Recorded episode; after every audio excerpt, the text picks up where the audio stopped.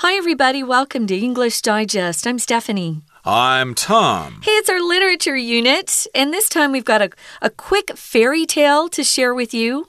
I quite like this one. It was set in ancient China, although it wasn't written by a Chinese writer.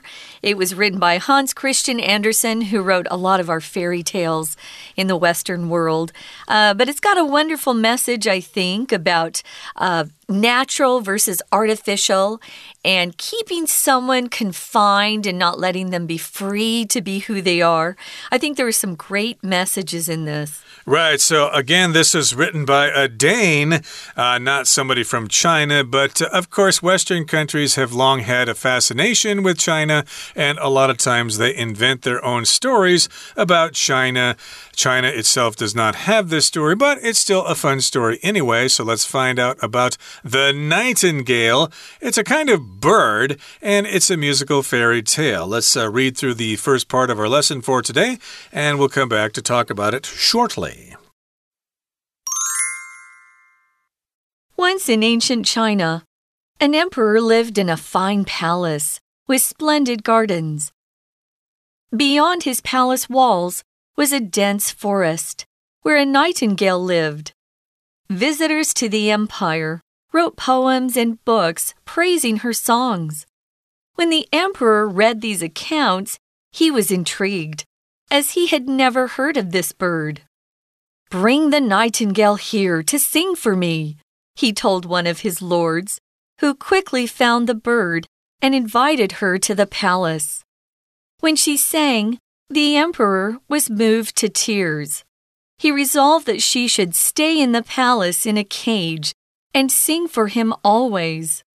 Soon, however, the Chinese emperor received a gift from abroad. It was a bejeweled mechanical nightingale, which sang a simple waltz when wound up.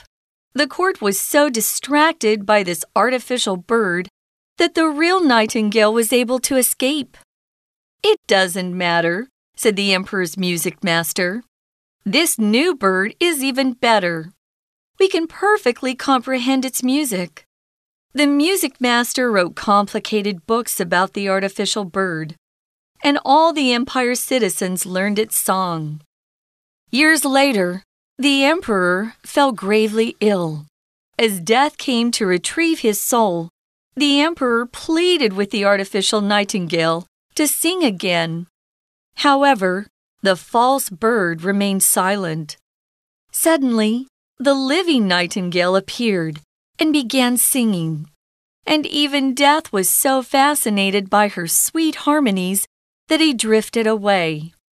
With renewed strength, the emperor thanked the nightingale and promised her any reward she desired.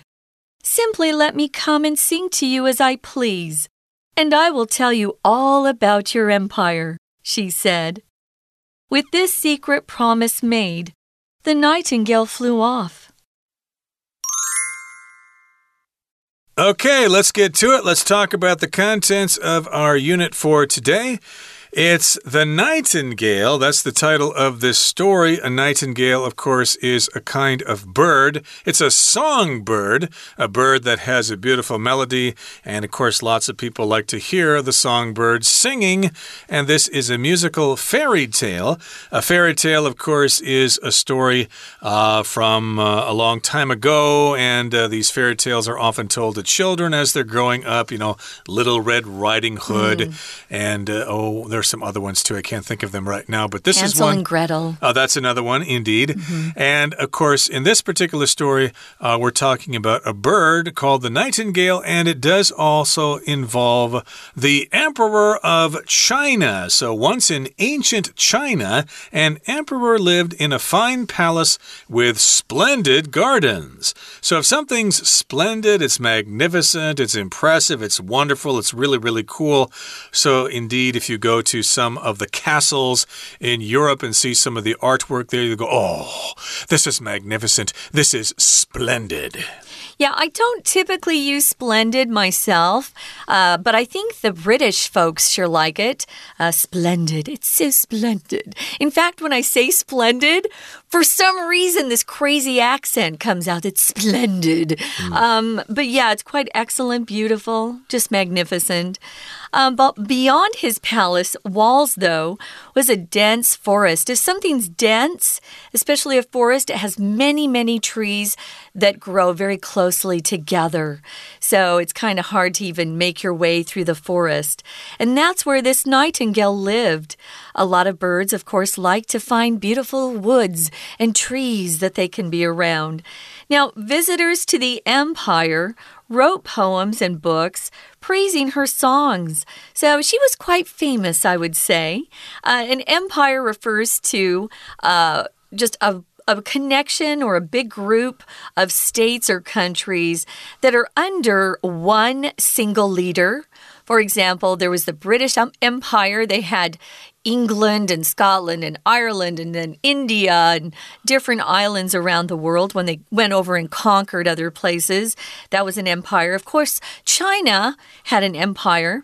And they had an emperor, and that's who we're talking about in this particular fairy tale. Exactly. So any country that is run by an emperor is an empire.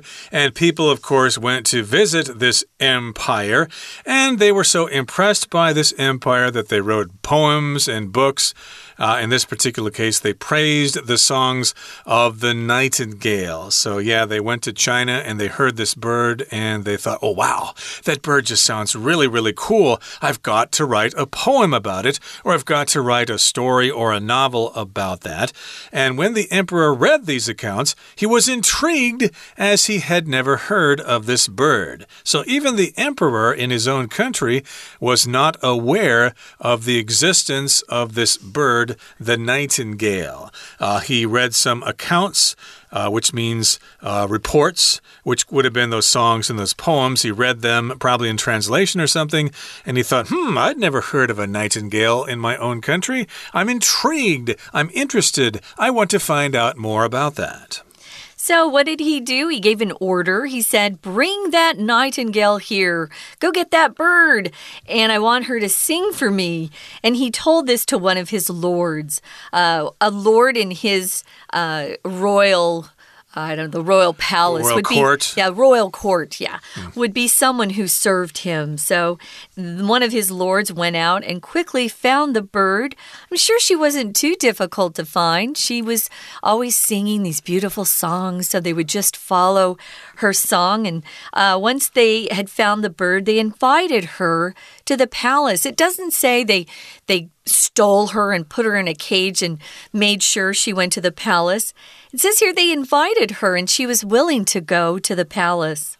Exactly. There's something wrong here, at least with me. Uh, it's usually the male bird that sings a lot because they're trying to attract the attention of the females. Mm. So here, I would I would have thought that the nightingale would have been a male bird, but here it says she's female. So okay, that's finally uh, they give the female some great talent. I guess that does not mean. I guess uh, you know, um, female birds can probably sing too, even though they're not trying to attract the males. But in this particular case, the emperor was so impressed impressed by the song of the nightingale that he wanted the nightingale to be brought to the palace to sing for the emperor. And that's what he told one of his lords. Again, those are the people in the court, as you said.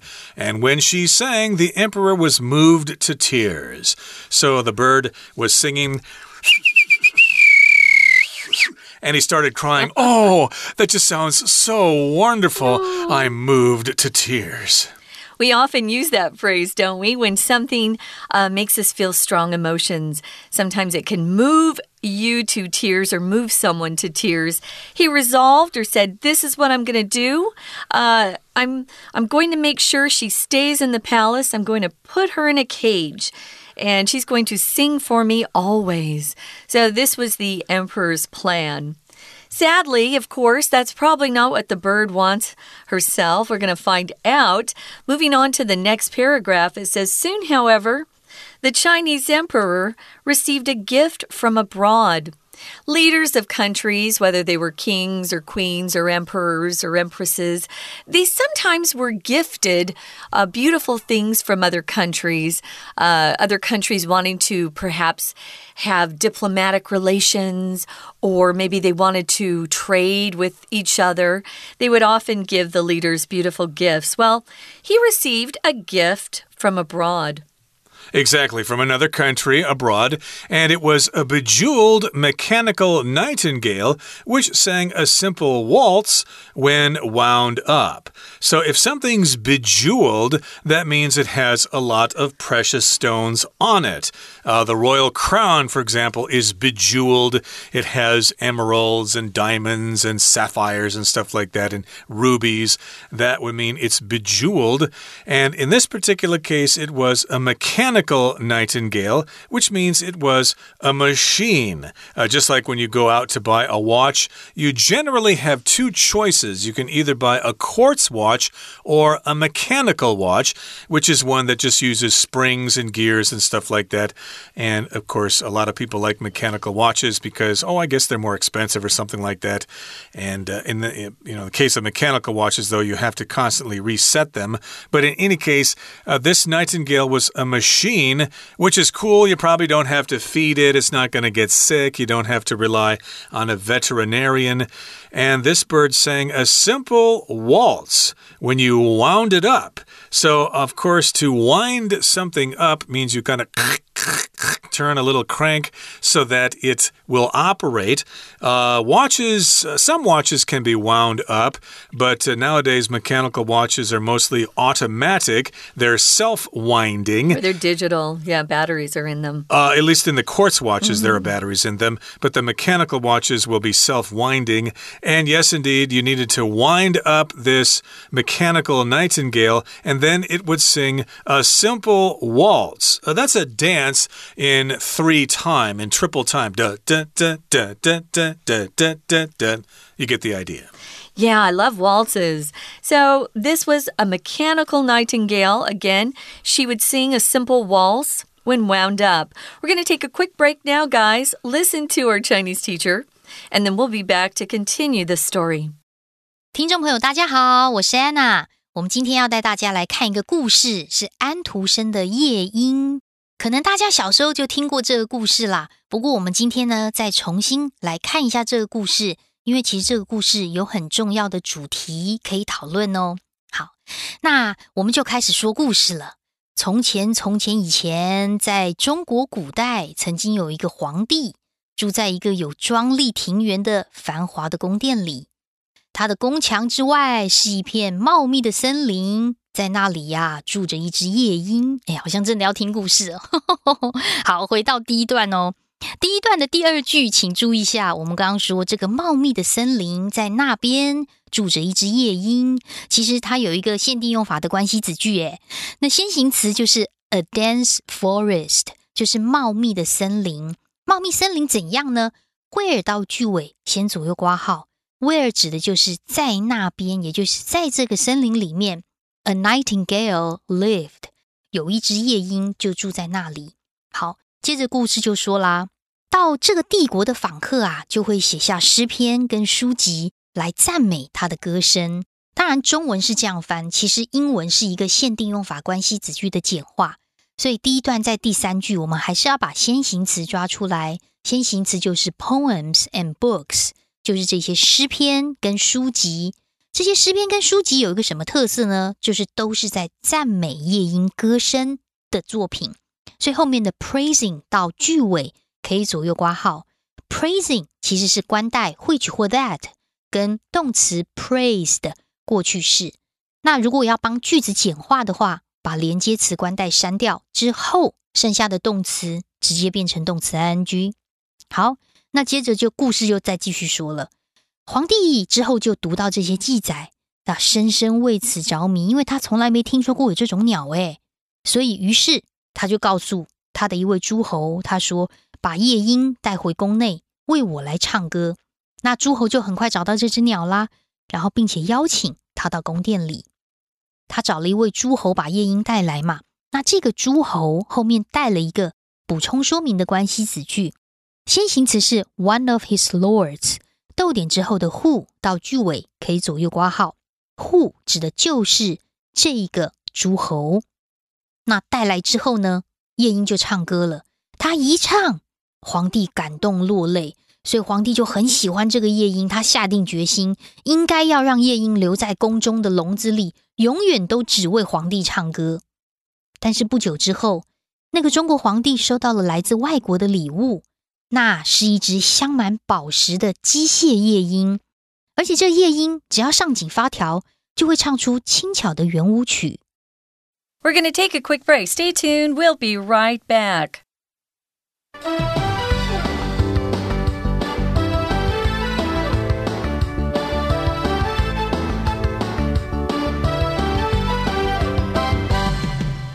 Okay, let's continue with our story. Again, we're talking about The Nightingale, which is a fairy tale written by Hans Christian Andersen, as we're going to find out later. So, again, in summary, this is a story about an emperor in China. He had splendid gardens, there was a dense forest outside of his palace, and visitors to the empire would hear the songs of a nightingale in the forest. The emperor was intrigued, so he wanted the nightingale brought to him. One of his lords found the bird and brought the bird to the palace, and he was moved to tears when he heard the bird sing. And of course, he kept the bird in a cage. And then, of course, these visitors from abroad sent the emperor some gifts. One of them hmm. was a bejeweled mechanical nightingale, and it sang a simple waltz when you wound it up. And the court was so distracted by this artificial bird that the real nightingale mm. was able to escape. So if you're distracted by something, that means you're forced to lose your attention on something you're supposed to be paying attention to. So if you're trying to study for an exam, for example, and uh, somebody else uh, turns on the TV and there's an interesting program, well, you'll be distracted by that TV show. You might want to go watch it yourself instead of studying for your big exam tomorrow. I get distracted easily when I'm working on an article on my computer. And because it's connected to the internet, it's very easy to be distracted by uh, other things that I see pop up or by surfing the internet a little bit. Yeah, don't let yourself get distracted or take your focus off something that you need to be working on. You can waste a lot of time that way. So the court was so distracted by this artificial bird Anything that's new and a novelty, that's what uh, new means novelty, people just, uh, you know, tend to focus more attention and time on that. And sometimes the older things get forgotten or left behind. So, You'll see that with kids with toys. They get a new toy, that's all they focus on for a while. And their older toys, you know, just sit Uh, sit in a room and aren't being played with. So the court was so distracted that the real nightingale, the one that was alive and kept in a cage, she was able to escape. Which probably made her happy at that point. Exactly. So they were too busy watching the artificial bird that the real bird actually found a way to get away, to yeah. escape, to flee. And the emperor's music master wasn't too concerned about this. The master said, It doesn't matter. This new bird is even better. We don't need that crummy old nightingale in the forest. You can go back to the forest for all we care. We've got this mechanical bird. It was a gift from somebody overseas, and it's bejeweled. It's got expensive jewels on it. So, hey, yeah. this is a better. We don't need that dumb old bird. And he goes on to say, we can perfectly comprehend its music. Uh, to comprehend something means to understand it, to grasp it mentally. So the music master wrote complicated books about the artificial bird. Oh, so he was able to make some money off the artificial bird, off the fake bird. Mm. And all the empire's citizens learned its song. Now, Remember, this artificial uh, nightingale only had one song to sing. But the real nightingale had lots of songs to sing because it was natural, it was a real bird. Moving on, we're going to go to the final paragraph. Well, years pass by. So we say years later, the emperor fell gravely ill. When you use that word grave as an adjective or gravely as an adverb, it just means um, it's very serious. It's something that causes great concern. Um, maybe it alarms people. If someone's gravely ill, it typically means they're close to death. So he was very, very ill.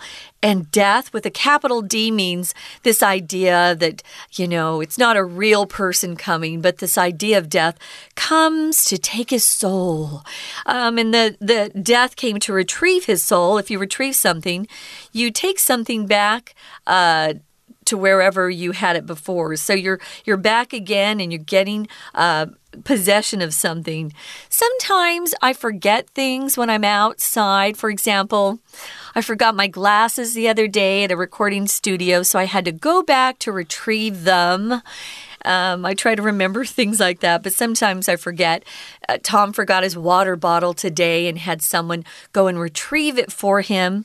It was close to his bike. So that's mm. retrieve, to go back and get something, to take it back again. Right. It was a grave situation. It was serious. The emperor was gravely ill. And death, you know, that guy in the black cape and yeah. has the, what's the thing called? A scythe or something like a that? A scythe, yeah. Uh, scythe, okay. Uh, that uh, kind of a harvesting tool. Uh, the the spirit death came to to retrieve him to get him and the uh, emperor pleaded with the artificial nightingale to sing again. So the emperor is about ready to pass away and he wanted to hear one last song. So if you want somebody to do something for you and you're begging them to do it, well, then you can plead with that person uh, to do that thing for you. So he pleaded with the artificial nightingale to sing a song again. Oh, please sing me that song again. It's very, very important. I really need to hear that song.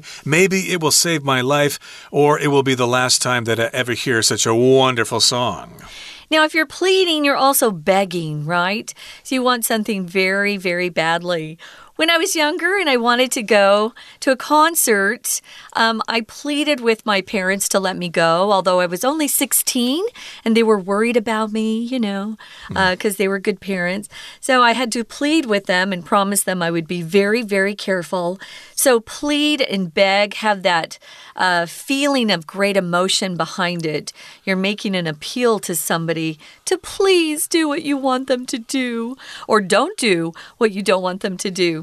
However, the false bird, remember, he's pleading with that fake bird. Mm. Uh, we can call it a false bird as well. It's an artificial nightingale that he's trying to plead to sing for him again. But, you know, that bird's not alive. That bird can't really respond. And suddenly the living nightingale appeared and began singing, yeah. and even Death was so fascinated by her sweet harmonies that he drifted away. For so for some reason, the real nightingale decided to reappear and started singing, and it was such an impressive tune that even Death himself was so fascinated by those harmonies that he kind of uh, left slowly. He kind of drifted away, and I guess he didn't have the strength to take the emperor away. A harmony, of course, is when people sing together and it sounds good when they sing different notes. Mm -hmm. Yeah. So I could see how Death was fascinated. Her song was so beautiful that he just kind of drifted away. I guess it wasn't time for the emperor to die after all. So, with renewed strength, the emperor thanked the nightingale and promised her any reward she desired. He wanted to give her something uh, for singing to him. And he asked her directly, What do you want? What can I give you? And she said, Simply let me come and sing to you as I please. She wanted to come and go. She wanted her freedom. And she says, I will tell you all about your empire because she would fly around and visit different places with her freedom. And with this secret promise made, that's when the nightingale flew off. Interesting. So the nightingale became kind of a parrot and was able to talk. I don't think nightingales normally can talk, but this is a fairy tale. And the nightingale gave the emperor a message. And again, the nightingale the nightingale seems to know a thing or two about the empire, and the emperor himself is kind of clueless about that. So I suppose uh, you can all decide whether that's a happy ending or not. And that brings us to the end of our explanation for today. But let's hear now an explanation from our Chinese teacher. 当然，朝廷的重臣一听到这个圆舞曲，哎，真的也很好听啊，虽然是机械的，所以大家 就被这只人造鸟迷惑、分心，以至于真正的夜莺就从笼子里逃脱了。接下来我们就要看第二段的第三句。其实它这里有一个表示结果的句型。我们先把这句话第四个单字 so 这边抓出来，后面还有一个 that。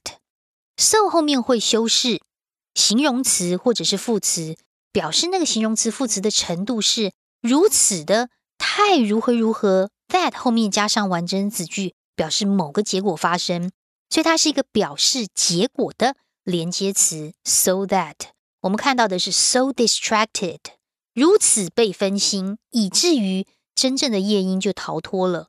不过皇帝的乐师就说没关系啊，这个新的鸟更棒，它的乐曲我们很能够理解，而且乐师还写了很多有关于这个人造鸟的复杂书籍。后来帝国的人民都学会了他的乐曲。不过，到了第三段，我们看到故事的结尾了。在多年之后，这个皇帝就病入膏肓。所以，当死神要来取他灵魂的时候，皇帝只祈求一件事情，他说：“希望人造夜莺能够再次唱歌。”可是，这假鸟却是一颗一声都不吭呢。突然，这个时候，活生生的夜莺就出现，开始唱歌。不过，因为他歌声真的太美妙了，以至于死神都被他迷惑，然后自己还飘走。又是这个 so that 的句型，所以我们在第三段，请特别注意一下第四句的地方，就是跟刚才第二段第三句同样的句型，so fascinated that 后面再加上一个结尾。好，那既然发生了这个事情之后，死神飘走了，皇帝当然就没有死啦，所以皇帝重拾精力。他就向夜莺道谢，并且答应他任何想要的一个奖赏。我们在第三段第五句的地方，首先看到一个 with，这里的介系词 with 可以表示原因，也可以表示使用，因为有重新得来的力气，或者是用它重新得来的力气都可以。不过后面的 reward，any reward，任何奖赏，后面带着一个限定用法关系子句哦。